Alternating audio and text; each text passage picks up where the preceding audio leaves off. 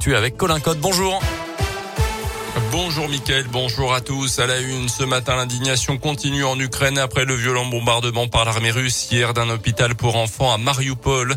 Au moins trois personnes ont perdu la vie, dont une fillette selon le dernier bilan fourni ce matin par les autorités ukrainiennes. Le président Zelensky parle d'un crime de guerre. L'attaque a fait également une vingtaine de blessés à la veille de discussions entre les chefs des diplomaties ukrainiennes et russes. Notez qu'aujourd'hui débute à Versailles un sommet européen de deux jours au menu des discussions, l'indépendance énergétique du continent et la structure construction d'une Europe de la défense. Dans l'actu également, dans l'un, six blessés dont deux enfants de 2 et 5 ans dans un violent accident de la route à Léman hier peu soir, peu avant 22 heures. Au total, quatre véhicules impliqués d'après les sapeurs-pompiers. Toutes les victimes ont été prises en charge en urgence relative.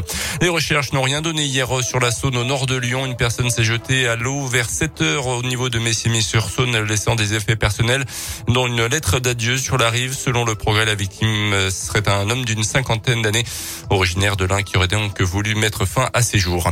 Plus légèrement les sports avec le rugby, la réception de Mont-de-Marsan leader de Pro D2 pour l'US Bressan. Ce soir, les Violets restent sur une défaite face à Narbonne le week-end dernier.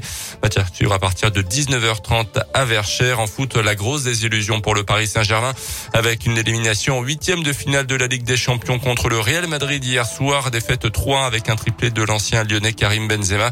Les Parisiens l'avaient emporté 1-0 match aller et sont donc éliminés. En Ligue Europa, victoire 1-0 de l'OL sur le terrain du FC Porto. Les Lyonnais recevront l'équipe portugaise la semaine prochaine.